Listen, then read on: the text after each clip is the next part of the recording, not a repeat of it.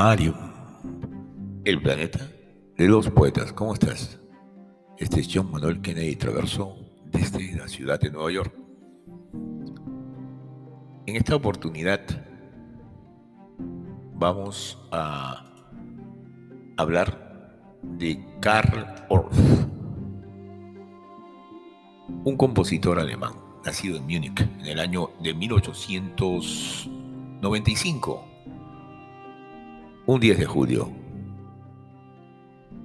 se ha enmarcado a él dentro de una corriente llamada neoclasicismo musical. Más que nada, fue conocido por su obra Carmina Burana, pero también por desarrollar un sistema muy especial de enseñanza musical para los niños conocido como el método Orff o Schoolwork. Orff. El schoolwork es una palabra que quiere decir trabajo de escuela en alemán.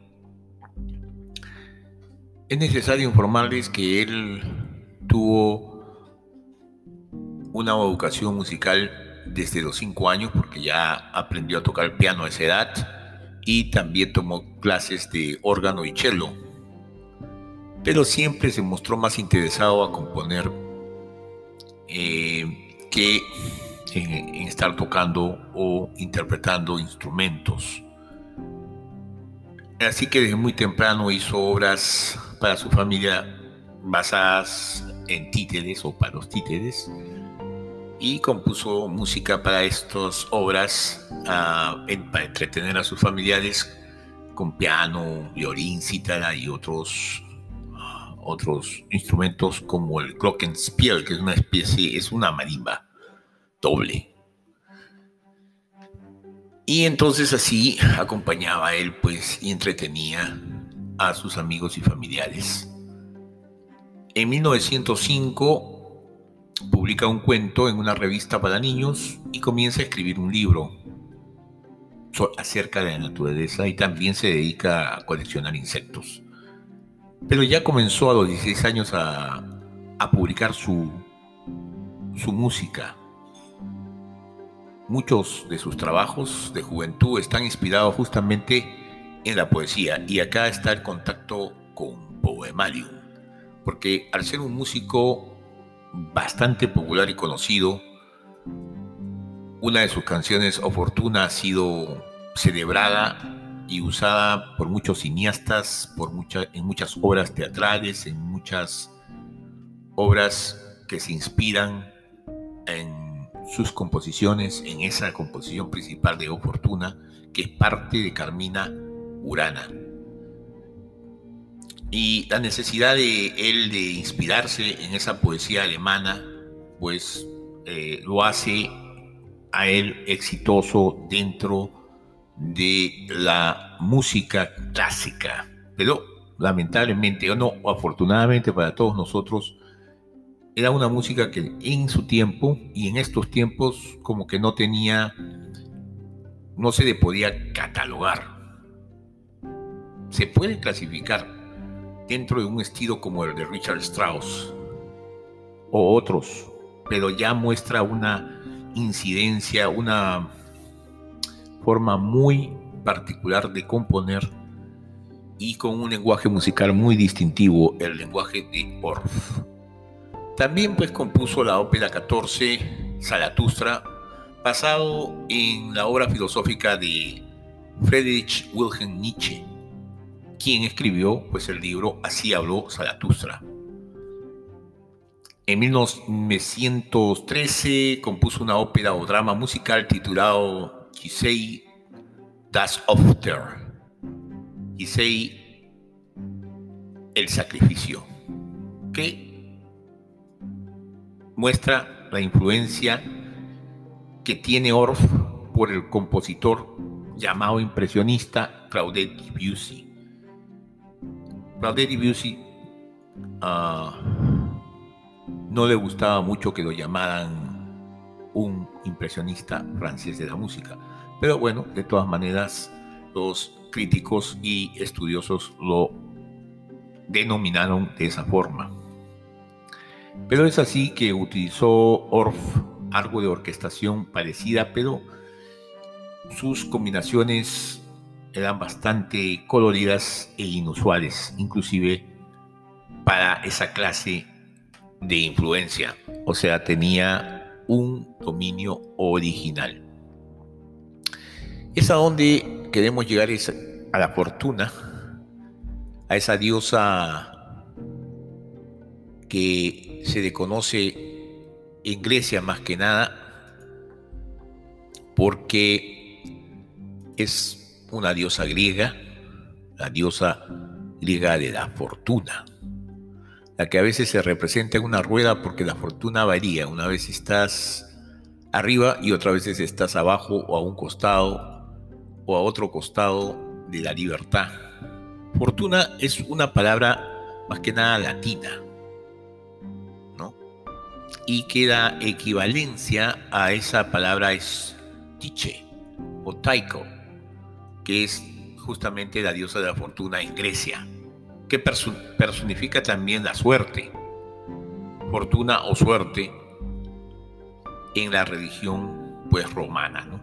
Es la diosa fortuna.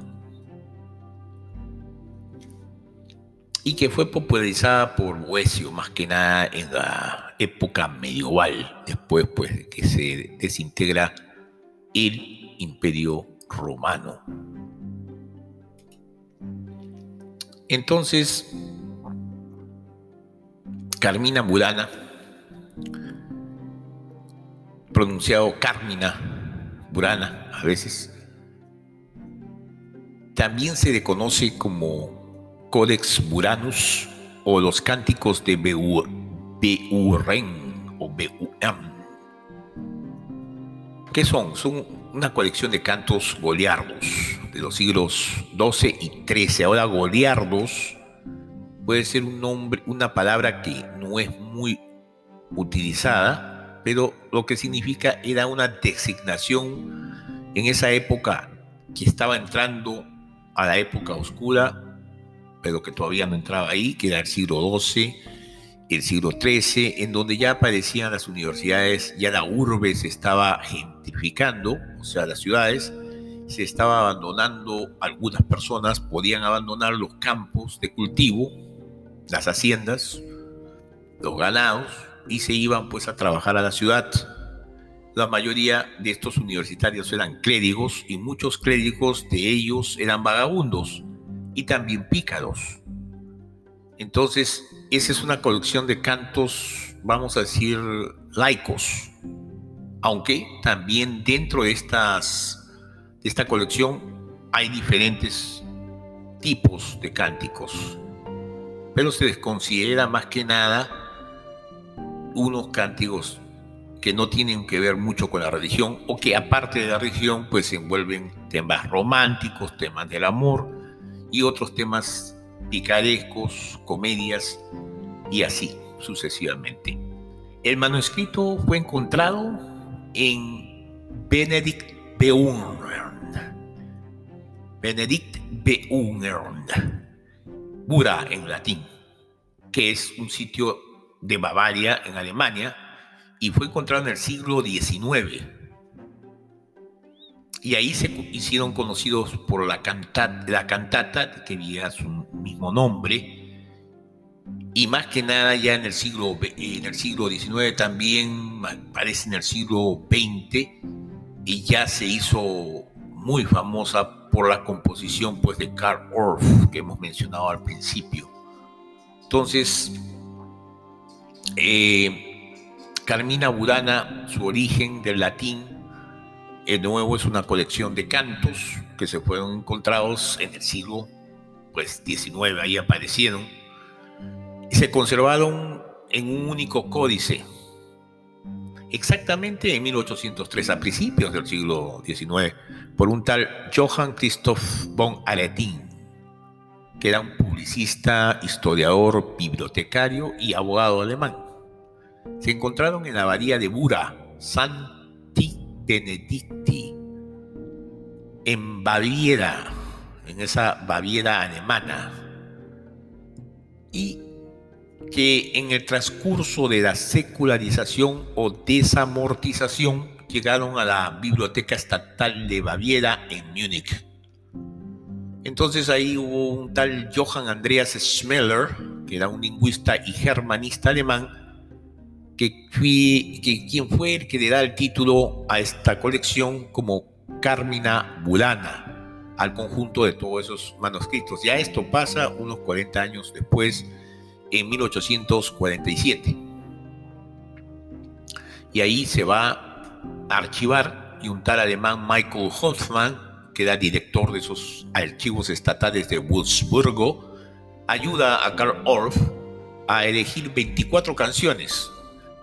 Hay muchas versiones de esto, cómo las elige, si fueras al azar, por chance, o si realmente hubo un estudio para escoger dentro de todas estas diferentes cantatas o cantos una en especial. Pero en 1937 pese a lo que fue, cómo lo escogió y cómo lo compuso Karol, completamente distinto de su época, no pertenecía a su época. Nada de lo que se escuchaba en esa época sonaba ni suena.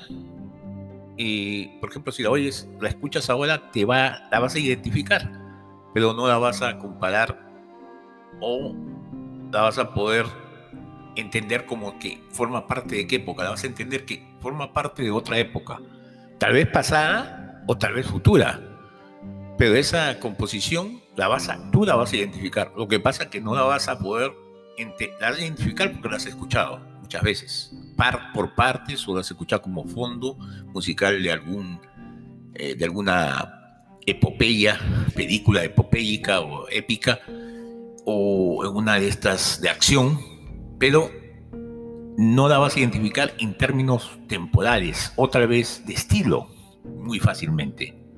Entonces esta adquiere popularidad y relevancia mundial en el año 1937.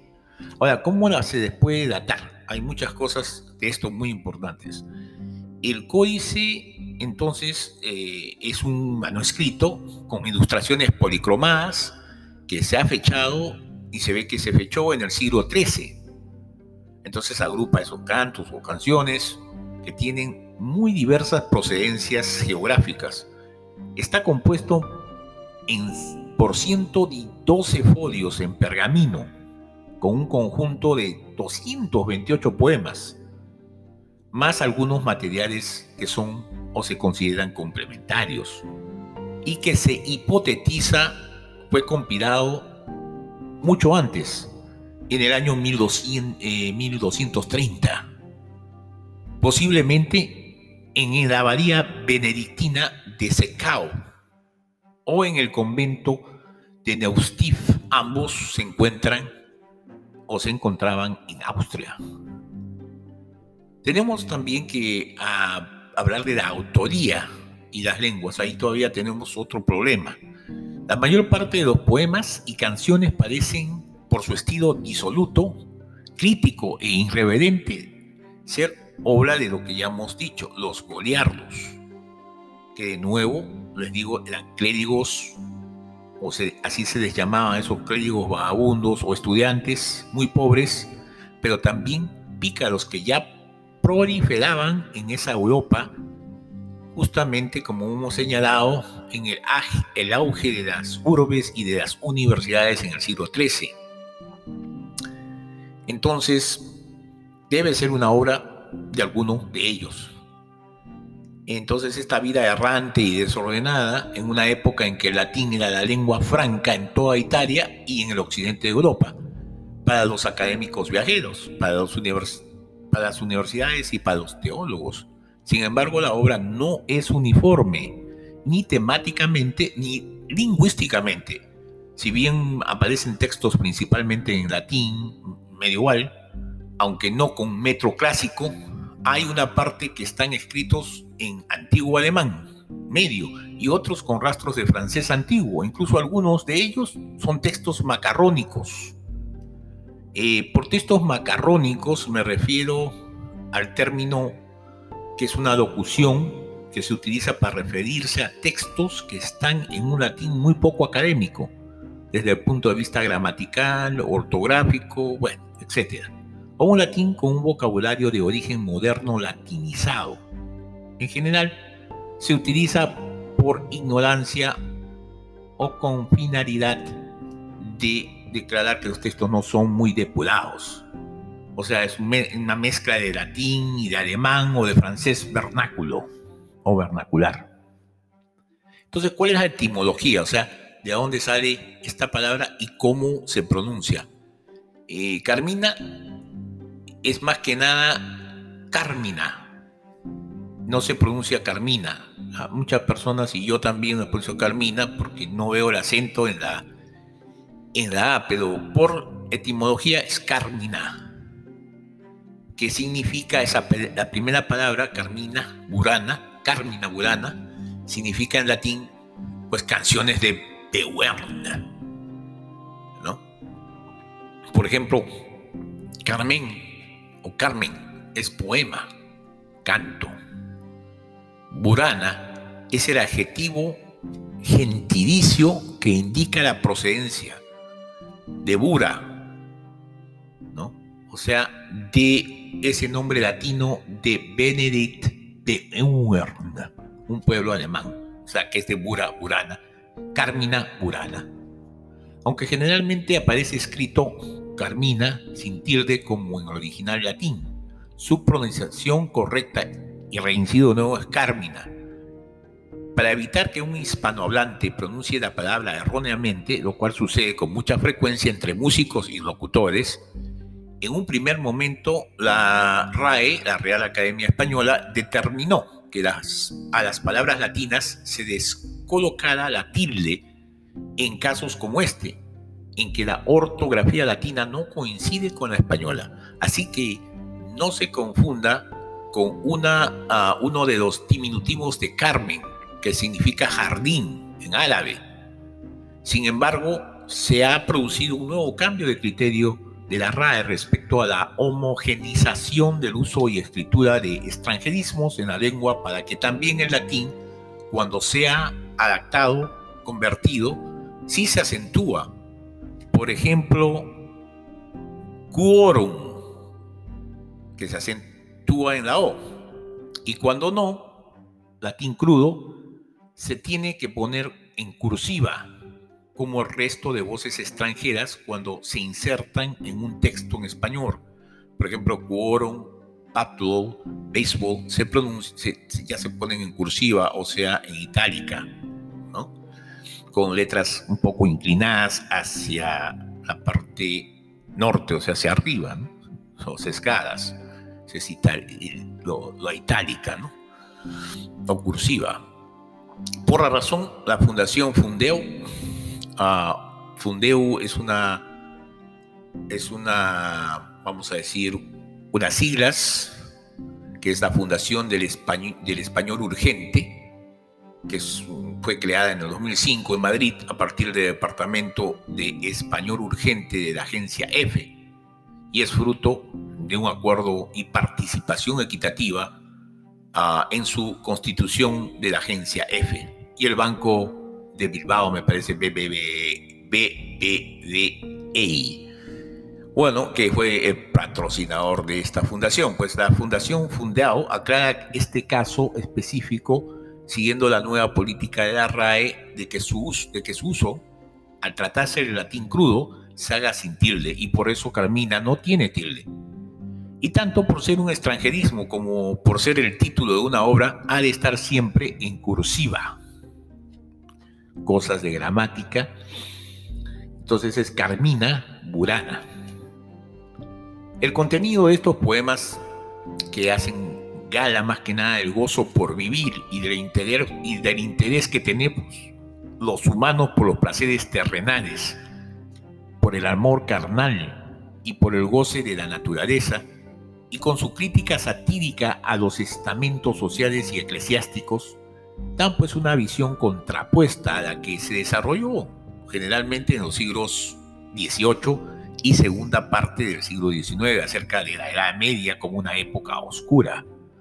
En los Carmina Burana se satirizan y, y critican todas las clases sociales en general, especialmente a las personas que ostentaban el poder en la corona y sobre todo en el clero.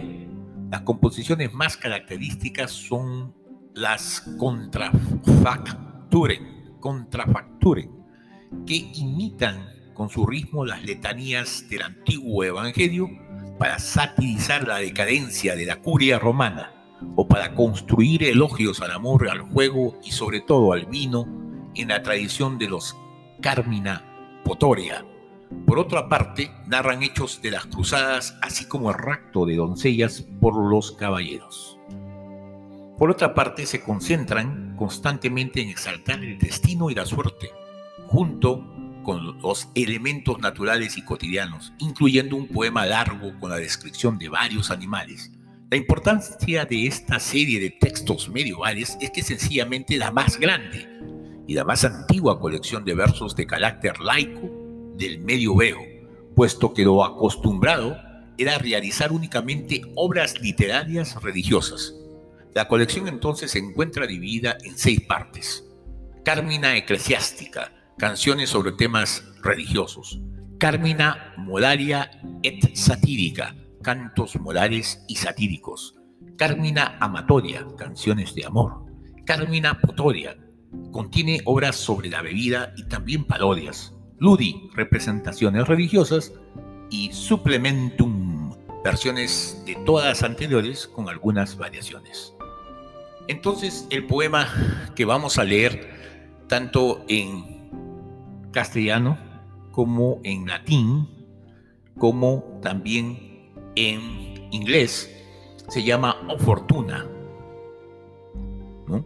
Es un poema, el nuevo Goliardo, escrito en latín medieval a principios del siglo XIII, parece ser, que forma parte de la colección conocida de nuevo como Carmina Burana su actual popularidad se inició con la versión del músico alemán Karl Orff. Vamos a escuchar la versión de él también después de que la haya yo recitado en esos tres lenguajes, en esos tres idiomas. Esta eh, era tocada y es tocada por múltiples artistas desde que se, eh, se creó de 1936 y se popularizó en 1937 hasta ahora entonces es parte de la música clásica. Pero hay otros estilos y lo vamos a escuchar, por ejemplo, el grupo Fedión, que es un grupo musical, es una agrupación sueca que se caracteriza, se caracteriza por ser metal sinfónico. Ahora, muchos no hablan, habrán escuchado metal, por ejemplo, Metallica, y otros conjuntos como la, como la metálica, ¿no? Antes de ellos también, proto-metales, eh, pero vamos a decir que el metal sinfónico es un subgénero del heavy metal, que combina las características propias de ese género, como baterías y guitarras pesadas, con diferentes elementos de la música académica, como instrumentos clásicos, orquestas, coros o voces líricas. Es decir, es como si fuera una sinfónica, por eso se llama metal sinfónico entonces esta agrupación Therion o Therion es una agrupación sueca y su principal compositor es Christopher Johnson, que es un místico, músico y esotérico. Y además pues es guitarrista y compositor, también sueco. Quien es el fundador de esta agrupación que sigue desde el año 1985 componiendo y interpretando temas en este caso también interpreta el tema de uh, Karl Orff o Fortuna. La palabra terión viene justamente del griego y es extraída del libro de la revelación. El libro de la revelación, eh, en ese libro esa palabra significa bestia. Sin embargo, los miembros de la banda han declarado que el nombre es un tributo al álbum Tu Megatherium de Celtic Frost. Celtic Frost es una banda suiza de metal extremo formada en 1984 en Zurich. El grupo estuvo activo hasta 1993. me parece que ha sido reformado o fue reformado en el año 2001 tras la marcha de uno de sus integrantes, Gabriel Fischer, en 2008, ya Celtic Frost decidió separarse de nuevo. Muy bien, entonces ese es el tema de, de Tedión, o sea, vamos a oír en este episodio tanto a Carl Orff, interpretado por diferentes bandas, y una banda especial escogido, pero importante que vamos a escuchar la, ah, vamos a decir, la cantata, es difícil definir, algunos llaman cantata, otros llaman ópera, opus, pero es el opus eh, o fortuna de Karl Orff, y ustedes se van a dar cuenta de que les digo que es difícil definir qué clase, a qué clase de estilo pertenece, porque tiene muchas influencias y tiene mucho también de propia esa, esa clase de música. No tiene tiempo, es intemporal, atemporal, quieran llamarla. Y también Tedión, pues, con su uh, metal sinfónico, va a eh, interpretar, interpreta esta canción que es O Fortuna. Una de las cosas importantes que me había eh, tal vez obviado es ir un poco más atrás del siglo XII porque se supone que esta música ha sido ya escrita, o sea, los poemas, si no han sido musicales, y parece que eran musicales, eran líricas, letras de canciones, pero han sido escritas hace dos mil años. Y después de dos mil años han sido, uh, sido puestas de nuevo, sin entender qué clase de música era, pero siguiendo pues la lírica, la letra de los poemas. Este eh, se supone que fue Horacio quien escribió muchos de estos poemas, aunque también, como los compilaron estos monjes oleardos, estos vagos eh, clérigos o estudiantes de estas universidades del siglo XII, pues también ellos pusieron algo de lo suyo, ¿no? En algo del, previo al, Renacimiento, ¿no? pero tomaron poemas que habían sido escritos o habían tratado de ser eh, ocultados o tal vez evaporados, quemados de los poetas romanos, pues eh, clásicos como Horacio, Virgilio ah, y otros. entonces, eso es muy importante. El nombre realmente Horacio fue Quintus Olatius Flaccus y claro, su anglicización o su españolización es Horacio, Horaz en inglés. Pero su nombre era ese Quintus Horacius Flaccus. Virgilio, por ejemplo, Virgil, o Virgil. Eh, este, estos poetas eran de la época eh, del, you know, Augusta, de, esa Roma imperial pero el tercer poema, porque eran tres poemas los que se, han, se sabe que existieron. El primer, este O Fortuna, que voy a leer este poema, era realmente eh, intitulado Fortuna Imperatrix Mundi. Y, ese contenía pues esos tres poemas, O Fortuna, Fortuna Plangobulnera y Fortuna Regum Vitanmeam. Eh, la última se desapareció, entonces lo que hizo Karl Orff es solamente eh, repetir la primera que era Fortuna. O sea, Fortuna, después Fortuna Plango Vulnera y repetía Fortuna eh, al final de Carmina Burana. Bueno, esas eran las anotaciones que tenía sobre justamente esta parte y ahora ya vengo con unos poemas tanto en latín, en inglés y en castellano.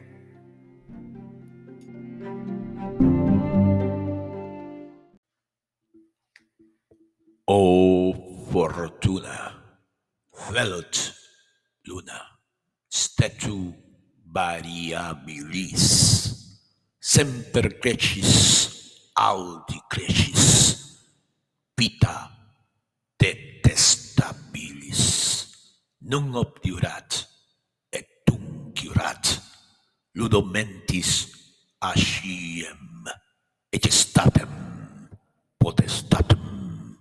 Dissolvit ut gratiam sorri magnis, et idanis, rota tu volubilis, status malus, panasalus, semper dissolubilis, umru prata, et velata, miciquoque niteris, num per lundum, dorsum nundum, fero tui excelleris, sor salutis et virtutis, mici num contraria, es affectus et defectus, semper in Angaria.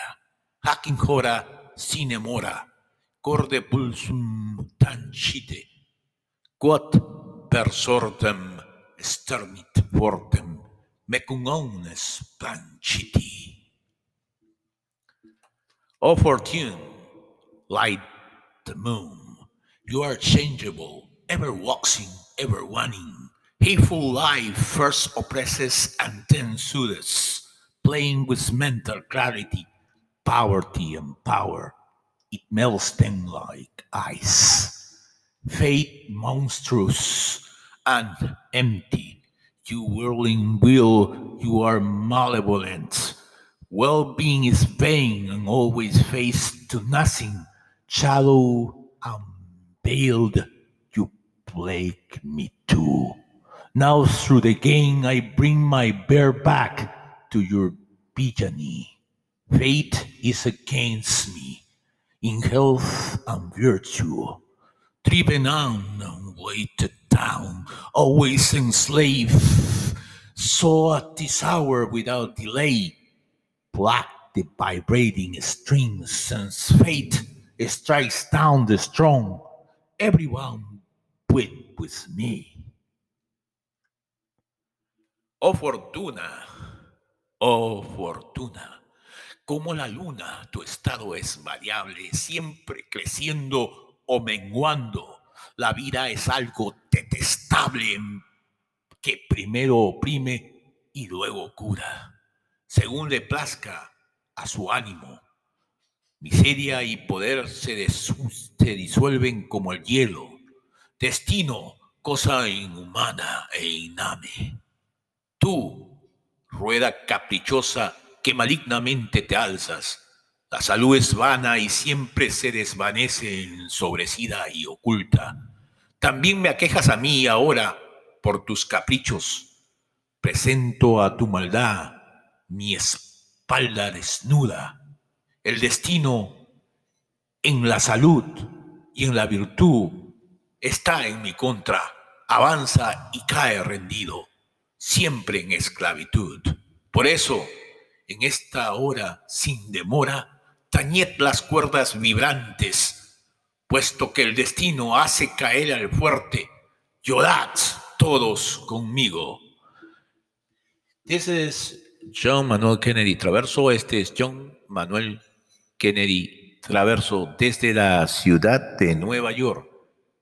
Conmigo hasta muy pronto, pero antes de irme tendré que avisarles que viene la obra basada en esto, en este poema. Digo estos poemas de la versión, pero la versión principal es en latín y basado en ese tema que se encontró y eligió o escogió con, con ese estudioso Hosman, um, Carl Olf creó esta música especialísima, se inspiró en, este, en esta poesía y creó pues Oh Fortuna. Espero que les guste la de, este, la, de la orquesta, la orquestación y la, la, el mental, la versión en metal sinfónico del conjunto sueco Therion.